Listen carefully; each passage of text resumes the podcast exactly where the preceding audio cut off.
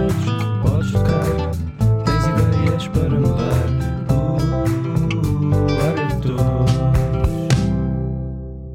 Olá, eu sou o João Neves e este é o Área de Todos, um podcast de conversas informais sobre assuntos sérios com pessoas que transformam as suas comunidades e ajudam a mudar o mundo. Hoje, no Área de Todos, temos a Adriana Costa Santos. Em 2015, a Adriana deixou tudo para trás e rumou a Bruxelas para fazer voluntariado no campo de refugiados durante o pico da crise migratória. A Adriana é presidente da plataforma cidadã de apoio aos refugiados BXL Refugees desde 2017 e está a fazer investigação em Sociologia na Universidade de São Luís. Olá Adriana, bem-vinda ao Área de Todos. Olá. Diz-me, o que é que passou pela cabeça? O que é que estavas a sentir? Não é? O que é que te levou a, a, a ir para Bruxelas para fazer voluntariado neste campo de acolhimento a refugiados? Um, então, como, como, tu bem disseste, em 2015 um, foi, estávamos em plena crise de, de acolhimento na Europa. Uh, todos os dias víamos imagens de refugiados, uh, na, naquela altura principalmente da Síria e do Iraque, que atravessavam o Mediterrâneo, que chegavam às costas da Europa uh, e que tinham, naquela altura, muito pouco apoio dos Estados europeus. Um, de certa forma, Portugal ficou um bocadinho uh, periférico a esta questão e nós tínhamos acesso a todas estas informações e imagens uh, pelas redes sociais e, pela, e pelos média.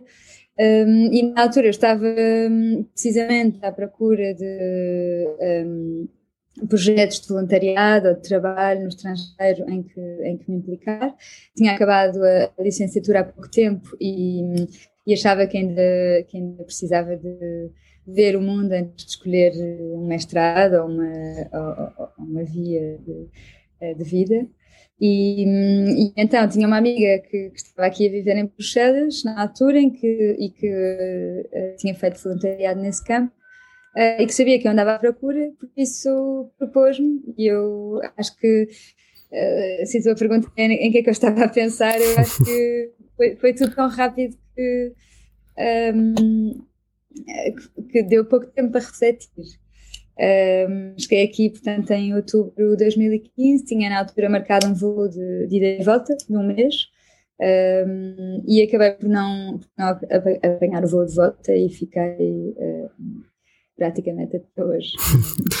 e o, o que é que encontraste em Bruxelas, em 2015?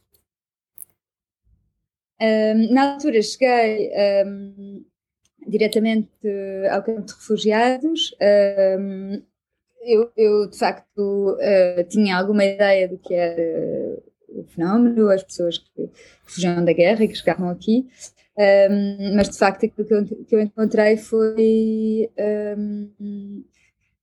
Foi uma estalada de realidade, foi a perceber-me das minhas próprias ideias feitas, de, de, certos preconceitos que nós desenvolvemos, mesmo com boa vontade, em querendo ajudar os outros.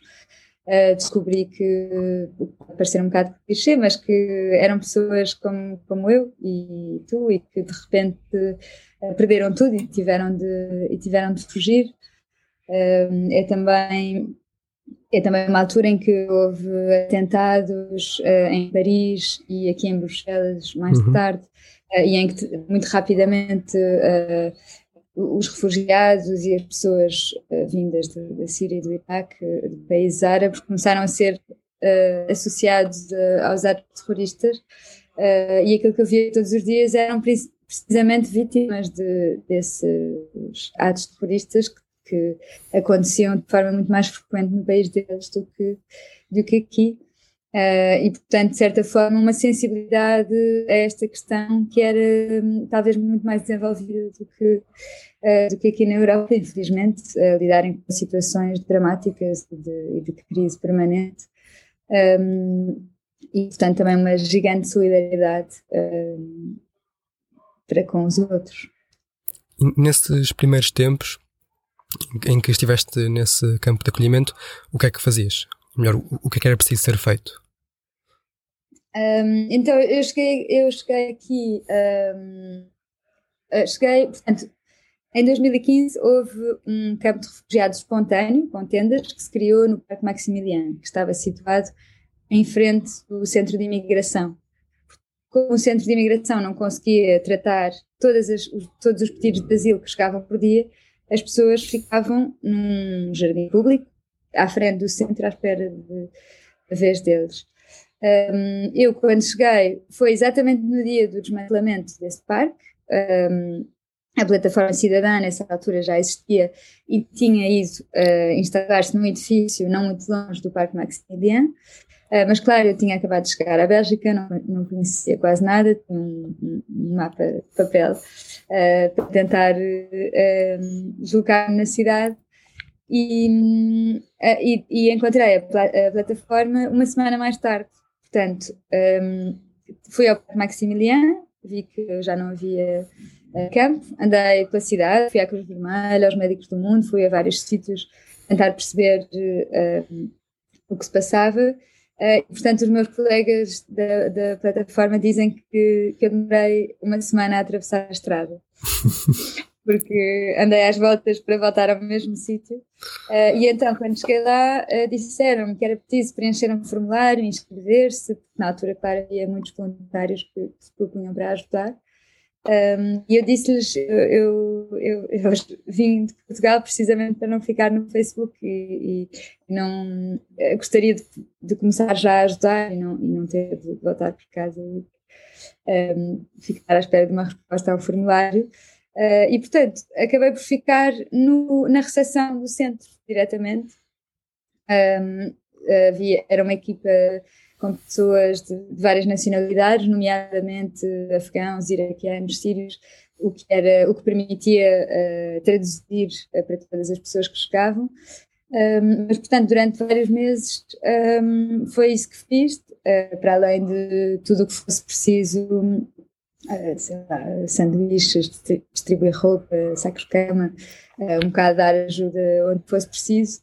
Mas a minha função era, hum, era na recepção do centro, o que também me permitia encontrar quase todas as pessoas que chegavam, tanto refugiados que tinham acabado de chegar à Bélgica, como novos voluntários, jornalistas, doadores, toda uma série de, de pessoas que, que andavam ali à volta. E, e, isso também me permitiu um, escrever, ao mesmo tempo que estava a fazer voluntariado cá, escrever uma crónica um, todas as semanas na Visão, uh, para contar precisamente essa experiência, as histórias das pessoas que eu encontrava e tudo isso. Para ter alguma noção, eh, quantas pessoas é que este campo acolhia? Uh, nós acolhíamos à volta de 700 pessoas por dia. Portanto, Uau. era um campo de, de, dia que abria entre as 9 da manhã e as 9 da noite. Depois havia outros sítios na cidade em que as pessoas eram alojadas.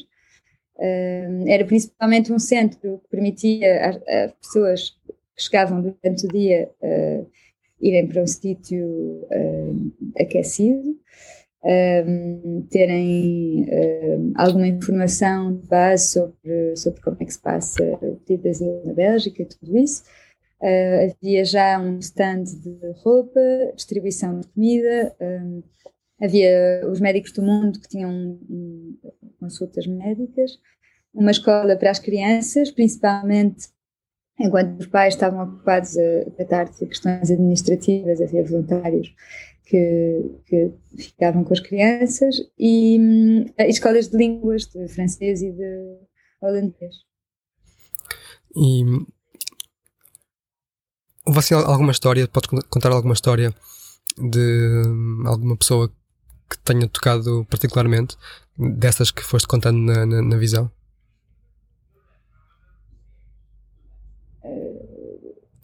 Sim, houve várias que, que marcaram. Acho que há uma que, que foi para mim a primeira, que se calhar, uh, pronto, que na altura tinha 21 anos, tinha acabado de chegar, e acho que é também simbólica o facto de, de pronto, eu também estar a descobrir uh, essa realidade, que é a história do Abada. Uh, na altura eu tinha, tinha-lhe dado um, nome diferente na visão, porque, porque ele ainda não tinha uh, o estatuto de refugiado e, portanto, é preciso guardar, ter cuidado com a, com a confidencialidade. E hum, o Abada tinha o, a mesma idade que eu e tinha nascido no mesmo mês que eu, uns dias de diferença. E, hum, e pronto, e rapidamente uh, ficámos amigos mais tarde, mas no dia em que o conheci, uh, eu acho que aquilo que foi mais impressionante um, foi uh, o, o, facto de termos a mesma idade, de termos nascido praticamente no mesmo dia, de provavelmente as nossas mães terem e pais terem projetos e sonhos para nós e para o nosso desenvolvimimento. E o que aconteceu ao Abada foi que ele uh, tinha 14 anos quando começaram a. Uh, 16 anos, quando começaram as, uh, as revoltas na Síria, em Dara, e ele, ele estava lá.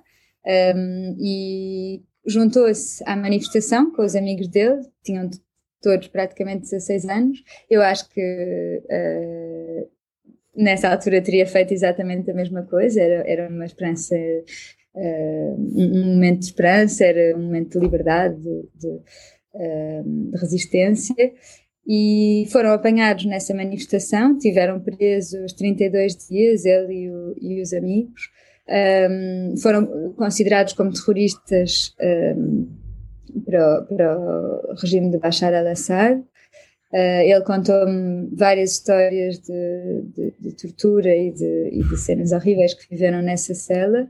Uh, e acho que aquilo que me, que me impressionou mais foi o facto de ele me contar cada, cada história dessas um, ehm, como se ele estivesse a ver, a dizer: os meus amigos que estavam comigo na, na prisão viveram isto, uh, houve este tipo de tortura, aconteceu aquilo, e em nenhum momento ele disse que lhe tinham feito isso a ele. Um, quando, obviamente, eles estavam todos juntos na, na prisão, é muito provável isso ter, ter acontecido.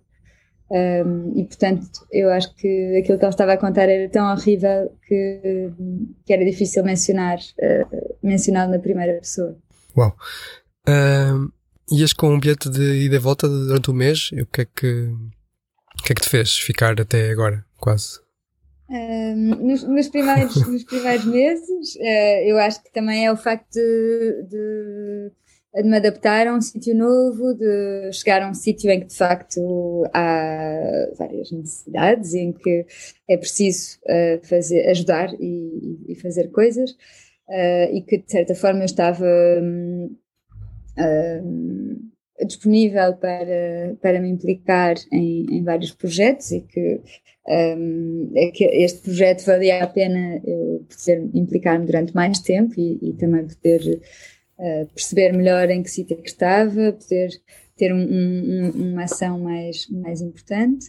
Uh, ao mesmo tempo, o, o, facto de estar a escrever para a visão ao mesmo tempo era para mim importante, porque, uh, de facto, como eu, como eu dizia ao início, o facto de uh, Portugal ter talvez vivido menos intensamente esta, esta uh, crise uh, fez com que talvez os refugiados tenham sido mais um, como é que eu ia dizer, mais um discurso do que uma pessoa e que atrás de, de, de, do termo refugiado um, há pessoas de, com, com percursos de vida tão diferentes e com experiências tão diferentes para contar, que, que eu achava uh, interessante poder, ao mesmo tempo, uh, ir partilhando essas histórias e ir, um, ehm, de certa forma, contribuindo para que o termo refugiado ou uhum. migrante possa ser, uh, possa ter um, um, um, um rosto, rosto. Sim. É, é, é, curioso, porque eu, eu em quase todos os assuntos um, ehm, em que há dois lados, ou mais, mais do que dois lados, eu quase sempre consigo perceber como é que o lado que não o meu pensa e porque é que pensa. Mas este caso é um dos em que eu, eu honestamente não consigo perceber. Porque como tu estavas a dizer, como disseste que, até, que era algo até quase ridículo, mas são pessoas como eu e tu e como toda a gente. Uh, e eu não consigo mesmo perceber porque é que há, há, há pessoas, isso agora vê-se com a questão da Palestina outra vez, está-se a ver já esta, esta semana em Ceuta, Marrocos, Espanha, não é? Uh, Custa-me perceber como é que há pessoas que não percebem que, são, que os refugiados são pessoas. como, como, é que lidaste e, e, e, lidas com esta, com esta, sei lá, nem sei como descrever? Uhum. Um, eu acho que de certa forma uh, não, não posso propriamente dizer que lido uh, com, as, com as pessoas que têm esse tipo de ideias, porque um, às vezes sinto-me protegida uh, numa redoma de pessoas uh, solidárias e que, e que investem uh, a vida a fazer pelos outros e que estão abertas ao mundo e aos outros. eu penso que o medo do outro é, é uma questão que é que é humana e que, eh, de certa forma, uh, que tem sido altamente estimulada por certos discursos políticos e por certas forças políticas. Portanto, aquilo que, aquilo que eu acho que, que, é a melhor forma de lidar é precisamente um, usar esse, esse usar essa estratégia uh, no sentido contrário, que é, eu acho que um grande exemplo disso foi aqui na Bélgica, uma iniciativa que, que veio mais tarde, em 2017, do, de, de alojamento em casas de cidadãos. Foi uma iniciativa que, que previa respo responder a, a, uma emergência e, e, proteger pessoas em casa de pessoas porque na altura o Estado belga estava, o governo belga estava altamente uh, repressivo e, a organizar ações violentas contra as pessoas e, portanto, houve uma mobilização de cidadãos para os acolher em casa. No dia em que eu propus uh, este, este projeto, pensei que íamos ficar pelas pessoas talvez mais vulneráveis, pessoas idosas ou crianças, mulheres grávidas, e de repente houve tantos cidadãos a proporem-se para acolher pessoas que um, pudemos alargar o acolhimento a, toda, a todos os refugiados que estavam na altura no parque, que eram entre 500 e 600 todas as noites, portanto, durante, durante dois anos nós todas as noites houve pessoas novas a irem para casa de de, de, novos cidadãos. De certa forma, um, isto houve aqui um, um, efeito de, quase de contágio. Uh, eu comecei a alojar, uh, falei com um amigo, o amigo começa a alojar, depois tem não sei quem na família, ou, um, e, e, de repente foram mais de 9 mil pessoas que acolheram alguém em casa, o que é, o que é enorme. Um, e de certa forma, este, este programa, este projeto, teve o efeito contrário, que foi a pessoas que um, eh, tinham se calhar ouvido a palavra refugiado, tinham se calhar uma ideia do que era fugir da guerra e estar na Europa e não ter documentos, e de repente uh, essas pessoas uh, tornaram-se o, Adam ou o Mohammed que uh, dorme às vezes à noite no meu sofá, que uh, joga Playstation com, com os filhos, que um, ehm, alguém que tem um nome e que tem uma história e que, e que e com quem nos preocupamos, de certa forma.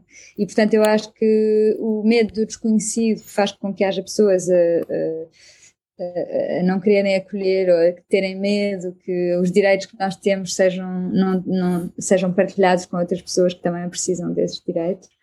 Um, acho que pode ser combatido em, uh, através de, de, descoberta do outro. Isso é, é muito curioso e faz-me pensar numa coisa que eu também não, não, não consigo perceber e, e, e, não sei se será que tens uma resposta ou se será que há uma resposta. Tu disseste um, que o medo é uma coisa, é um instinto normal, não é? E isso eu percebo. Eu tenho medo de várias coisas, recorrentemente tenho medo, uh, mas ao ouvir-te falar de, desse, desse movimento, dessas 9 mil pessoas que acolheram outras pessoas, também me faz pensar que esse, essa solidariedade também é um instinto, não achas?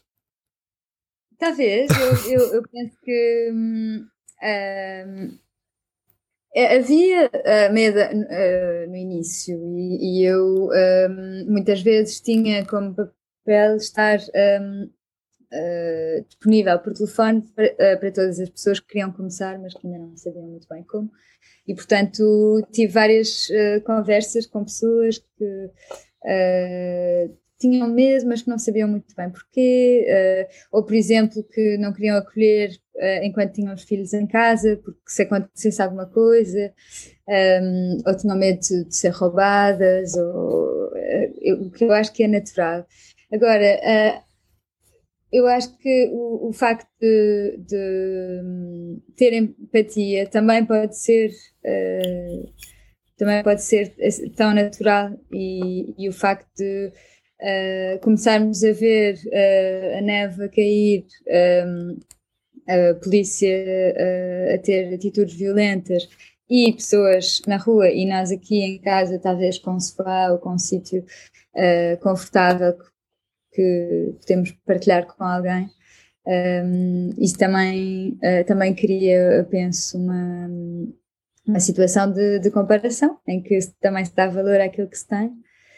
Uh, agora, eu acho que uh, talvez um dos fatores que tenha sido mais importante neste, neste movimento foram os testemunhos, precisamente. No, nós tínhamos na altura criado um grupo Facebook o objetivo era mais utilizá-lo de forma logística para dizer precisamos de X pessoas para acolher X pessoas, ou de, precisamos de roupas ou de comida, ou pronto. E a partir dos, de, dos primeiros, das primeiras noites de alojamento, houve pessoas que no dia seguinte vieram escrever uh, contar a experiência. E ao início até foi timidamente a dizerem peço desculpa estar a utilizar este grupo, este grupo para isso e de repente tínhamos uh, milhares de testemunhos e alguém que dizia uh, ok, eu li o teu testemunho, uh, conseguiste dar-me confiança, hoje à noite também vou ajudar alguém. e penso que um dos, um dos testemunhos que mais me marcou nessa altura era um de, de Anne-Catherine, que ainda é voluntária hoje em dia, que dizia Uh, eu antes de acolher tinha medo, uh, medo por, por, pela minha casa, pelos meus filhos, pelas minhas coisas. E no dia seguinte, quando eles se foram embora, eu tinha medo por eles, por aquilo que, que eles iam viver. Eu acho que é, de, de, é tão simples, uh, são, são duas frases, mas que demonstram como é que uma situação pode, pode tornar-se mais humana. Acho que sim. Acho que lá está o medo e a solidariedade são ambos instintos e, como disseste, também são ambos contagiantes e, e talvez uh, humanizar o outro seja um caminho para motivar mais o discurso da solidariedade do que o discurso do, do, do medo. E, Adriana, cinco, cinco anos depois, como é que está a situação em, em Bruxelas? Como é que a plataforma atua hoje em dia? Cinco anos mais tarde, isto evoluiu bastante no tempo, também porque um, o, a, a, plataforma criou-se em 2015 para responder a, um, uma situação de emergência uh, e, de certa forma, uh, faz parte do, do ADN de, da organização, uma, uma, flexibilidade e uma adaptação constante uh, às necessidades que, que, vamos encontrando no, no trabalho do, campo. hoje em dia, a questão é mais uh, complexa em termos, em termos políticos, porque uh, enquanto que em 2015 uh, nós, nós respondíamos à emergência, as pessoas eram acolhidas a partir do momento em que pediam asilo e, portanto, eram, iam em centros que eram organizados pelo Estado e a partir daí a nossa ajuda era mais, um, como se costuma dizer, em segunda linha. Um, um, propor uh, ajuda para, para, criar uma rede social, para ter informação jurídica, uh, para aprender línguas, uh, para, para, conhecer pessoas, fazer amigos, às vezes, simplesmente, para se inscrever na escola ou para, para arranjar um trabalho. Um, e, portanto, na altura, o que era uh, uh, os bens de primeira necessidade estavam uh, assegurados. um sítio que dormir, comida, roupa, um sítio em segurança. Hoje em dia, a política belga evoluiu num, num sentido de, de, aumentar as restrições, o que faz com que muitas das pessoas que nós acompanhamos hoje em dia, que foram alojadas em casas de cidadãos, ou nos centros de, de alojamento da, da plataforma, um, já não têm uh, direito a pedir asilo de forma tão fácil. Uh, muitas vezes é preciso uh, quase combates jurídicos para chegar a, a, a, que os direitos delas sejam respeitados, nomeadamente o direito a um alojamento, a comida, a segurança. Uh, e, portanto, o, o, processo, antes de as pessoas poderem estar numa situação uh, estável, é, são, é muito mais longo. Portanto, hoje em dia, a atividade da plataforma, a atividade principal hoje em dia é o alojamento. Uh, nós temos um centro uh, para homens com 400 lugares, um centro para mulheres com 80 lugares e vários, uh, várias casas coletivas um, que acolhem 10 a 20 pessoas um, em vários sítios de, do país. O, o segundo um, departamento mais importante é, é o de, da, do apoio sociojurídico, uh, que é uma equipa de assistentes sociais, juristas e trabalhadores sociais que uh, ajudam as pessoas em todas as etapas de pedido de asilo, recursos, arranjar um advogado, um, construir um, as, dif as, diferentes etapas de, do percurso de asilo. Um, e depois temos um, participação em diferentes projetos, uh, nomeadamente distribuição de roupa e de produtos de higiene, uh, um, aulas de línguas, um, consultas médicas, de psicologia, uh, em, em, parceria com outras ONGs. E isso tudo para um, apoiar estas pessoas nesse espaço de tempo que agora é maior, desde que chegam uhum. à Bélgica até uh, verem a sua situação uh, legal regularizada? É isso? Sim. O que pode durar às vezes, eu, eu, conheço pessoas, ainda hoje tive a notícia, que é uma ótima notícia, que o Adam, que nós acompanhamos, que, que vinha do, do Sudão, uh, recebeu o estatuto de refugiado. Um, eu penso que eu conheci o Adam em 2017, portanto. Um, Quatro anos quatro anos. Ele, entretanto, arranjou um trabalho, já fala francês, eh, foi, foi continuando a sua vida, mas um, finalmente uh, está legal, tem um, um, bilhete de identidade, pode construir uma vida num sítio em paz e em segurança. Boa. Isso, por mais tempo que demore, é garantido esse, esse estatuto a, todo, a todos os refugiados ou, ou há pessoas que se veem obrigadas a encontrar outra outra solução? Uh, infelizmente há, há um, uma gestão que infelizmente não há uma gestão europeia acho que podemos começar por aí que é, um, há questões que às vezes são mera, meramente políticas e que fazem com que haja pessoas nomeadamente a Palestina que, que não recebam estatuto eu acho que isso é uh, o caso da Palestina é dramático, porque ainda mais nestes últimos dias o mundo uhum. inteiro pôde uh, assistir à, à violência da ocupação e, de, e da, da, situação, principalmente uh, em que vivem as pessoas na faixa de Gaza, mas também noutros, noutros lugares da Palestina. Um, uh, o governo belga, por exemplo, um, considera que os refugiados palestinianos a maior parte não, não uh, direito de asilo porque a vida deles não é suficientemente perigosa ou o estado em que eles vivem não, não, não os põe suficientemente em perigo.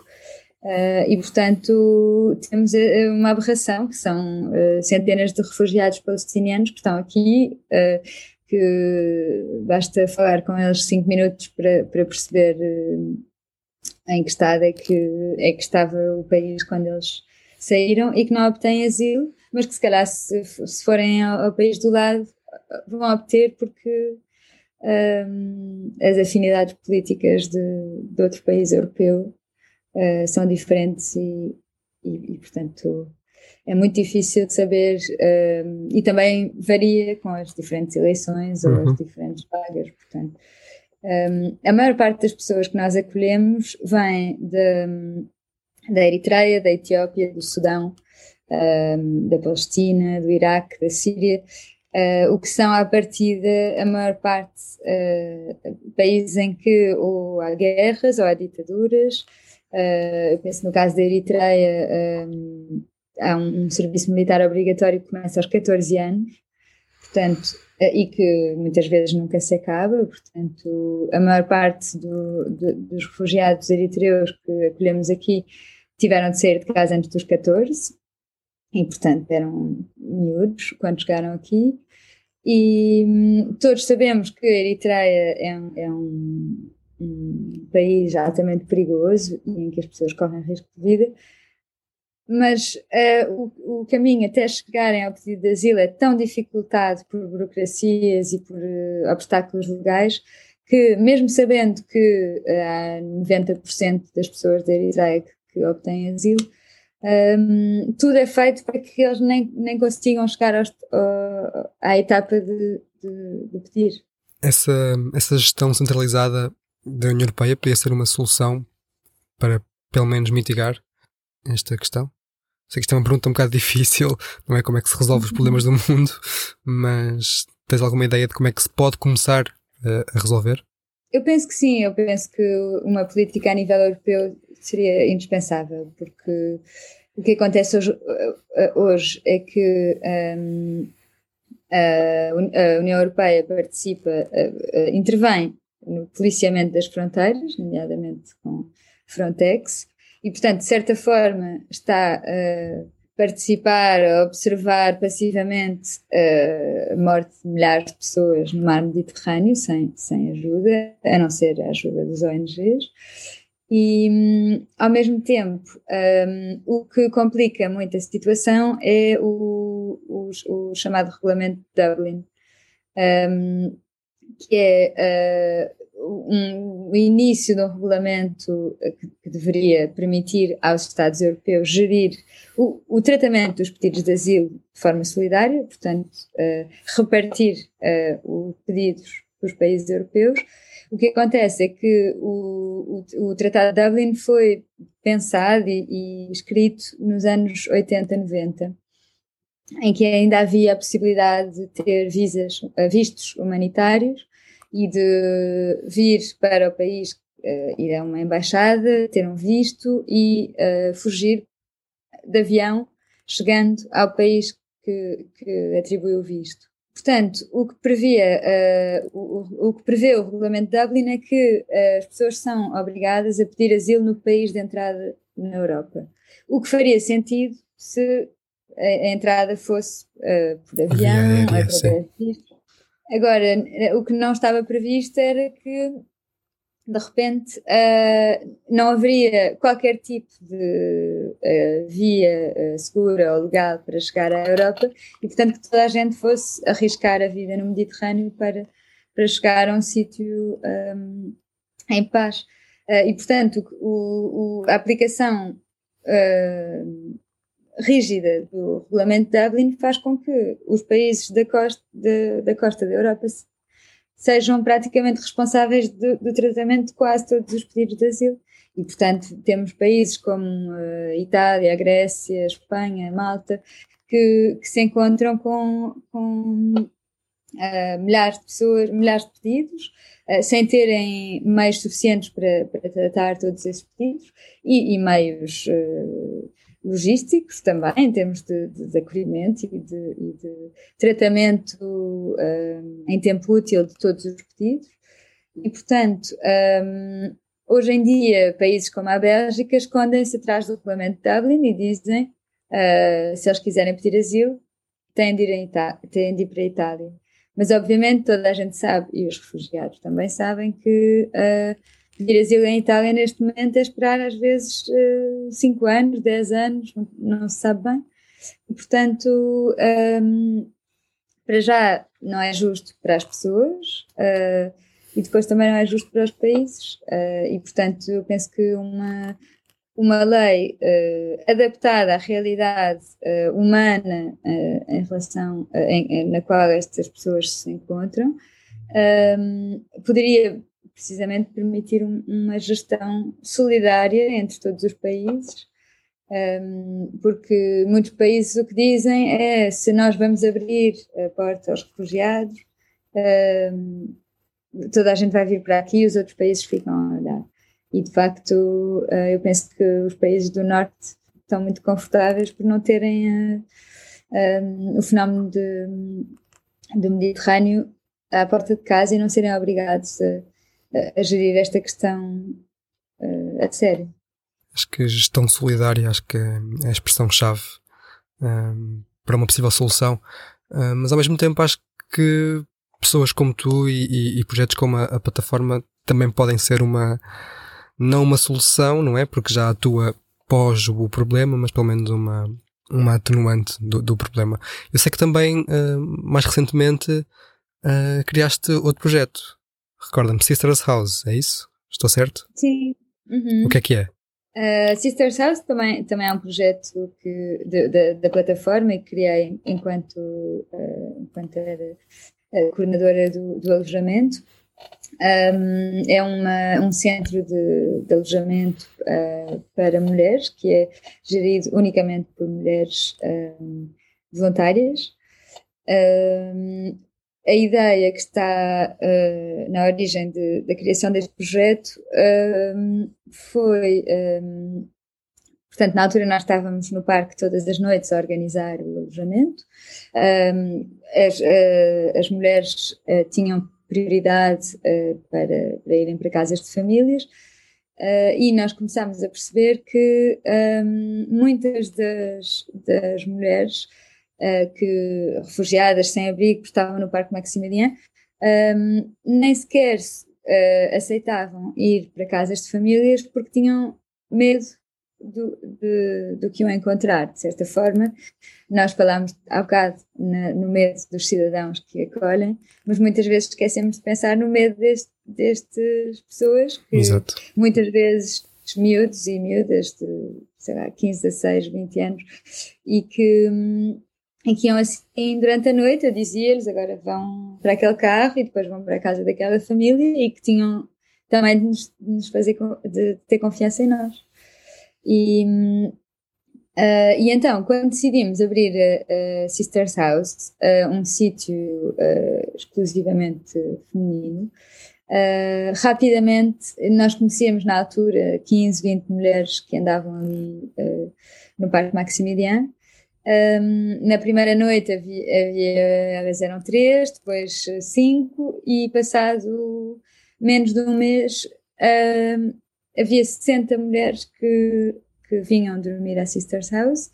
Um, a maior parte delas que já estavam na Bélgica, às vezes uh, há seis meses, e que, e que nunca tinham pedido ajuda porque tinham medo e não sabiam se aquilo que nós propunhamos era seguro.